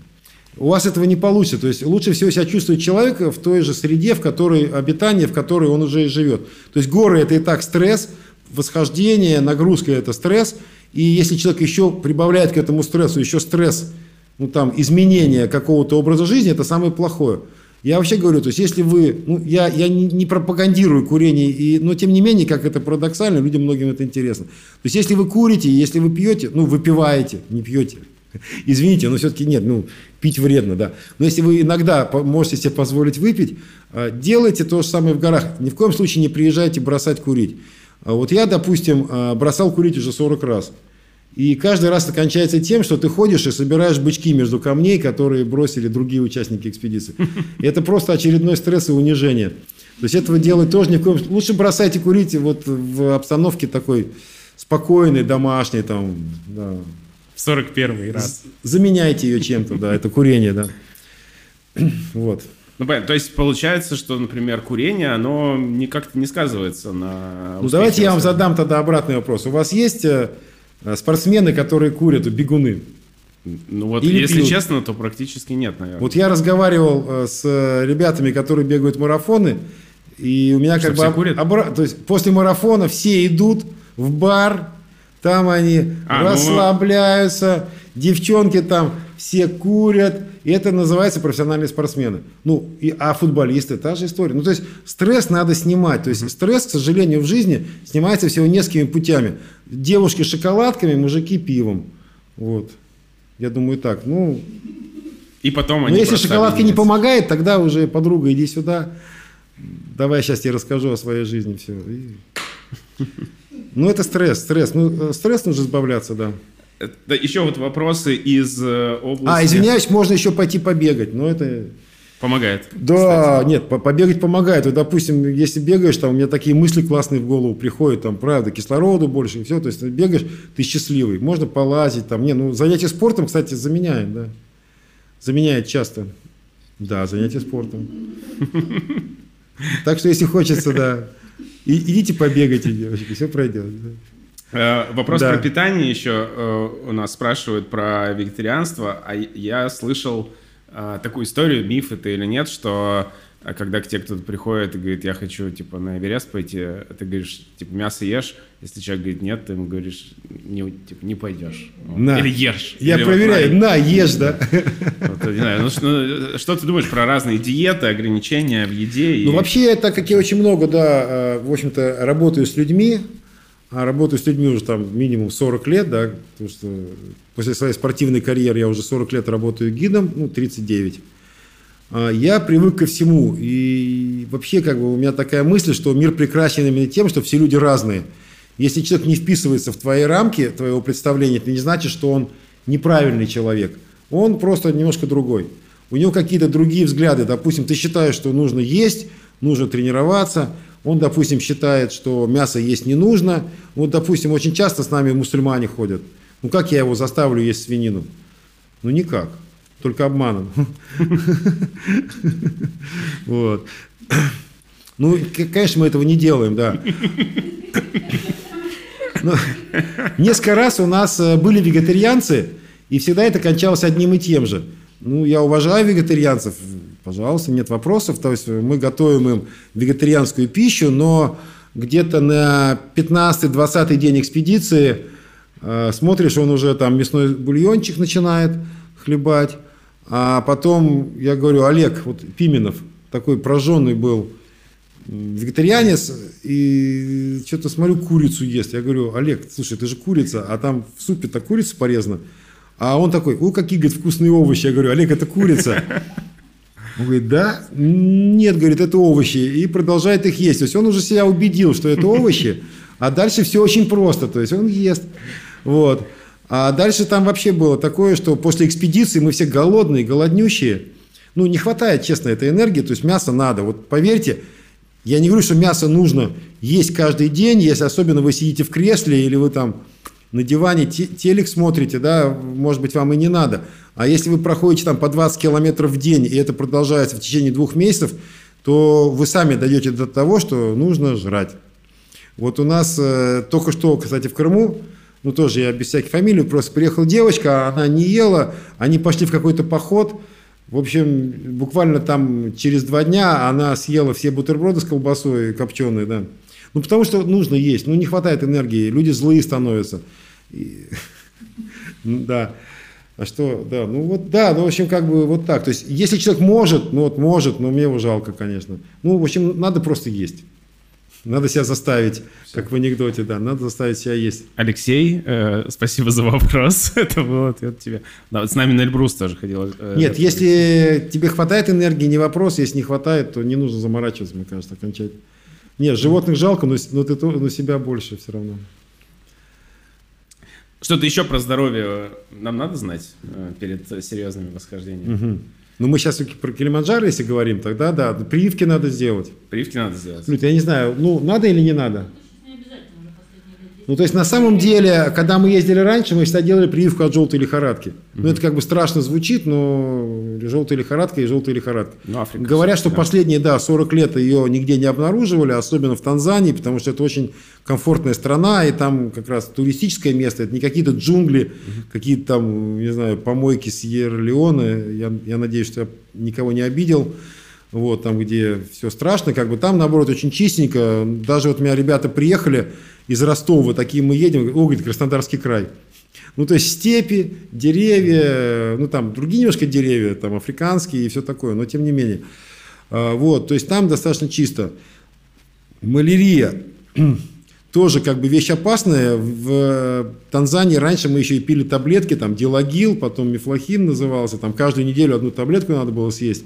Сейчас, мне кажется, этого тоже не делают. Я сейчас был последние несколько раз. Ну, как бы, то есть, э, борются со всеми этими животными, и в туристических местах их просто нету.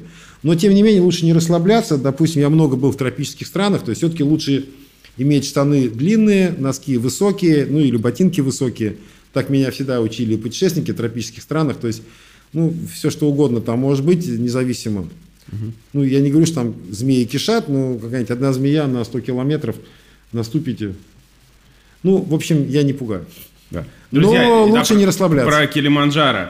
А, Новогодние каникулы 2021 года, то есть буквально через полтора месяца. Да-да-да. Когда вы будете в Мексике, насколько я знаю, да? Ты будешь. Да, да, да, да. Да.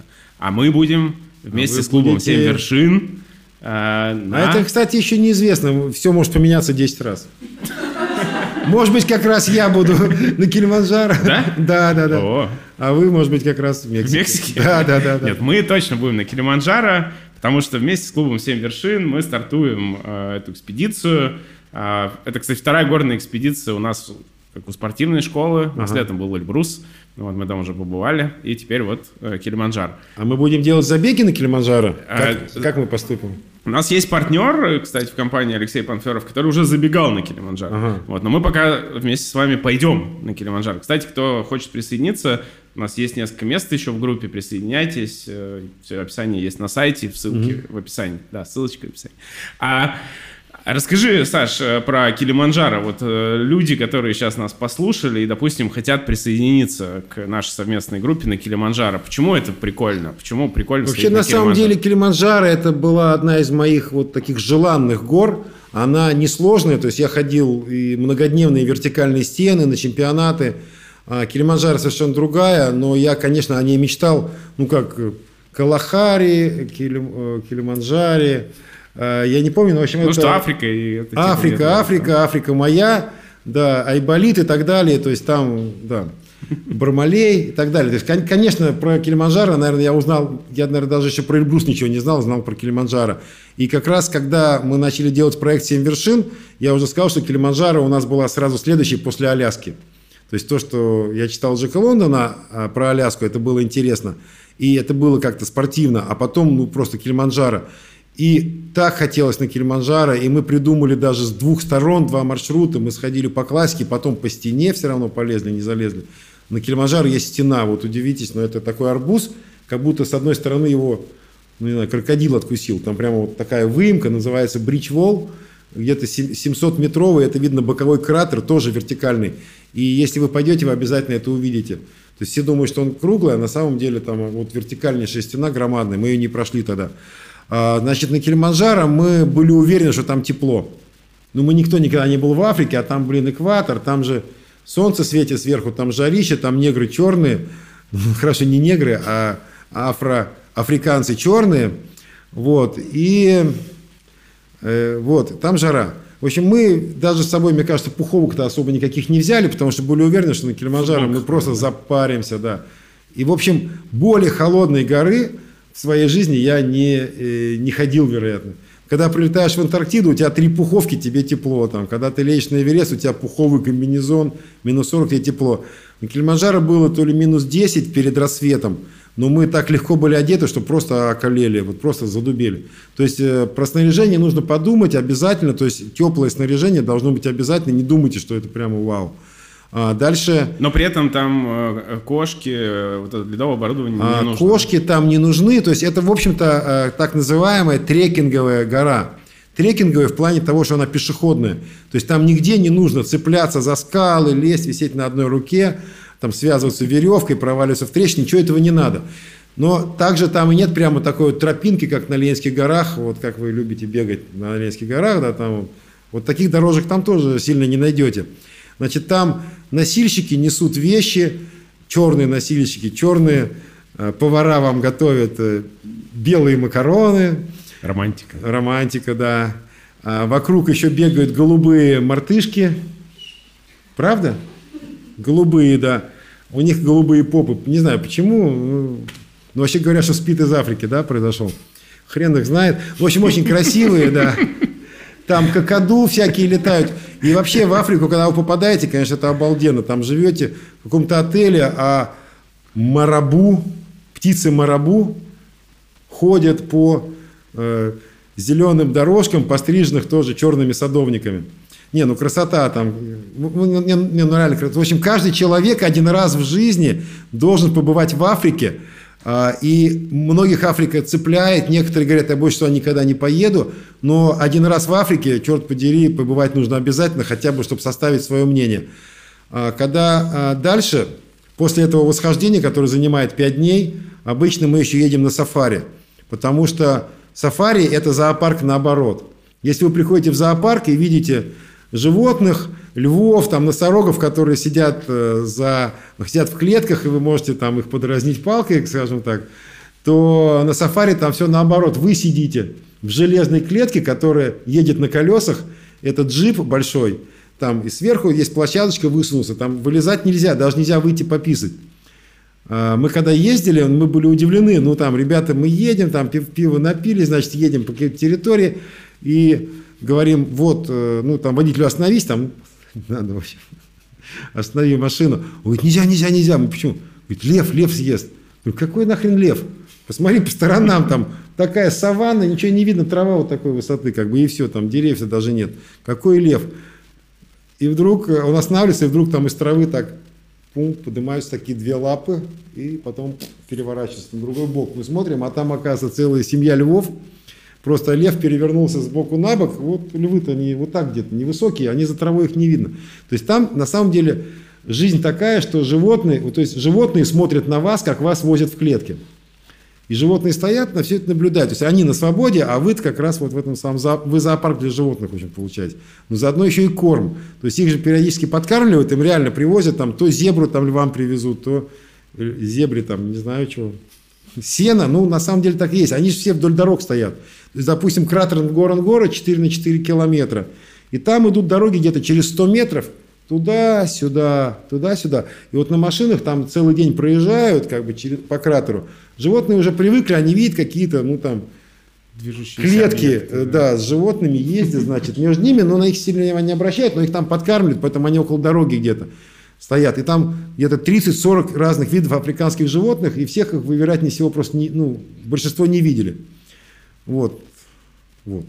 В общем, главное не выходить из машины. А, еще там есть один момент, там приезжаешь, такое озеро, и вот там единственное место, так, территорию, которое охраняет егеря, чтобы животные не подходили как раз к вам, не сожрали, в общем, и там можно остановиться и покушать. Там люди выходят из машины, наконец, там какие-то деревья есть а, под деревьями, и тут ты достаешь так бутерброд, который тебе туристическая фирма дала, так, только открываешь рот, и в это время у тебя и вырывает, орел на лету просто вырывает твой бутерброд и улетает. То есть там атаку с воздуха никто не ожидает. Ну, в общем, как бы ты находишься вот в абсолютно дикой природе, это очень круто, обязательно нужно посмотреть. Ну и последнее это Занзибар. Ну, кстати, сейчас самолеты вообще летят прямые Москва-Занзибар. Я считаю, что ну, просто прилетев туда, на обратном пути обязательно 2-3 дня нужно уже провести на острове. Отмокнуть чуть-чуть, да? Ну, тем более это, собственно говоря, наши январские да. каникулы. То есть это нужно просто все посетить. То есть сходить на гору, сходить, съездить, посмотреть животных, там пару дней, там два, два разных места очень интересно, ну, два национальных парка, и пару дней провести на Занзибаре. Это будет просто супер поездка, которую вот те, кто э, те, кто успеют занять эти несколько мест, да. которые остались, а их, правда, осталось всего несколько, я не знаю точно сколько, но там все кончается. Да, вот. во-первых, ограниченное да. количество людей в группе. Не, ну 10 человек в группе на одного гида, то есть да. и все, да. А, то есть они за- запомнят это на всю жизнь 100%. Вот Друзья. я, я гарантирую, я запомнил. э, То есть для меня Килиманджаро одна из самых интересных вообще поездок. Это я считаю вот. Ну, А Люда в говорила, что это зря. вообще ее любимая гора. У Люды любимая гора. Да, гиды нет, гиды а- хотят тоже на Так ну гиды просят, потому что гора как бы простая, им там не нужно связывать веревкой, отве- ответственность там. Причем, знаете, на каждого участника 5 носильщиков. Там ничего нести не надо, то есть там 5 носильщиков. И, и мы не да. имеем права брать меньше, да. То есть у них есть положение о защите прав местного населения, мы просто обязаны всех обеспечить Создаются работой. рабочие места. Да, то есть каждый из них несет 10 килограмм, но там еще, знаете, он, двое несут ваши вещи. Еще один несет вещи тех, кто несет ваши вещи. И еще двое несут еду и там хворост и так далее, чтобы готовить для тех, кто несет вещи ваши и вещи тех, кто несет ваши вещи. Того получается на одного человека 5, пять носильщиков. Вот такая там Целая команда, бригада, да? Да, целая бригада на одного участника. Если там 10 человек, значит 50 носильщиков будет. Это целый лагерь, они еще тоже живут. Ну, в общем, на 10 человек там... В общем, там... В общем, мы там уже в предвкушении В общем, ты себя чувствуешь э, белым сагибом, на котор- за которым идет целая армия обслуживающего, так скажем, его. Ну, хорошо. И за такими Если нас- ощущениями тоже можно Да, сказать, да, Килиманджаро. так и есть, да, так и есть, правда, да. Я вижу некоторые А потом они еще пляшут, поют. ожидают. Да, Килиманджаро и Акуна Матата. Вы узнаете, что такое Акуна Матата, да, Акуна Матата. Акун- Классно. Да. А, Ну, у меня есть несколько вопросов на традиционный для некоторых видеоблогеров Блиц. Вы готовы? Да нет? А, нет, я Играем- задаю вопрос коротко, Я говорю, а вы отвечаете на него не обязательно коротко. Нет, я давайте, кто, кто короче задаст или Да, ответит. Хорошо. Мои вопросы короткие, вы можете отвечать на них развернуто. Хорошо. Да, Если Насколько вы, развернут? если вы, А то я уже переработал. если вы могли пойти в горы с любым историческим персонажем, с кем бы вы хотели сходить? М, Я бы собрал как раз вот Ленина, Гитлера и Горбачева. И- И повел бы их на Эверест. И что, кто дошел бы? Никто. Э, Если не горы, ну, все, нет больше гор, то что? Да, Александра Абрамова. Скалы. А, а если завтрашний день последний, то ты как его собираешься прожить? А я каждый день живу как последний. я знаю, правда? поэтому я спрашиваю про Я завтрашний. об этом и говорил. А завтрашнего дня не будет, поэтому я сегодня зажгу по полной. Спасибо.